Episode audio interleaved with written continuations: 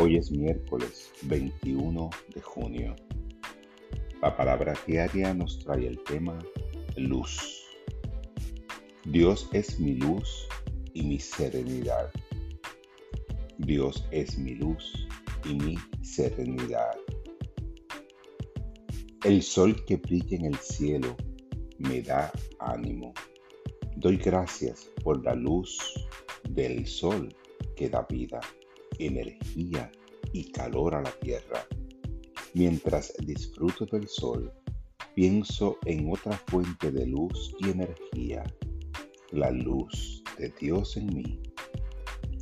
Esta luz que me ha ayudado en tiempos oscuros y me ha guiado con sabiduría y amor. La luz divina es mi equilibrio, mi seguridad y mi guía mientras recorro este camino con constantes desvíos. Siguiendo la guía de mi corazón, tomo decisiones sabias que me conducen a nuevas experiencias.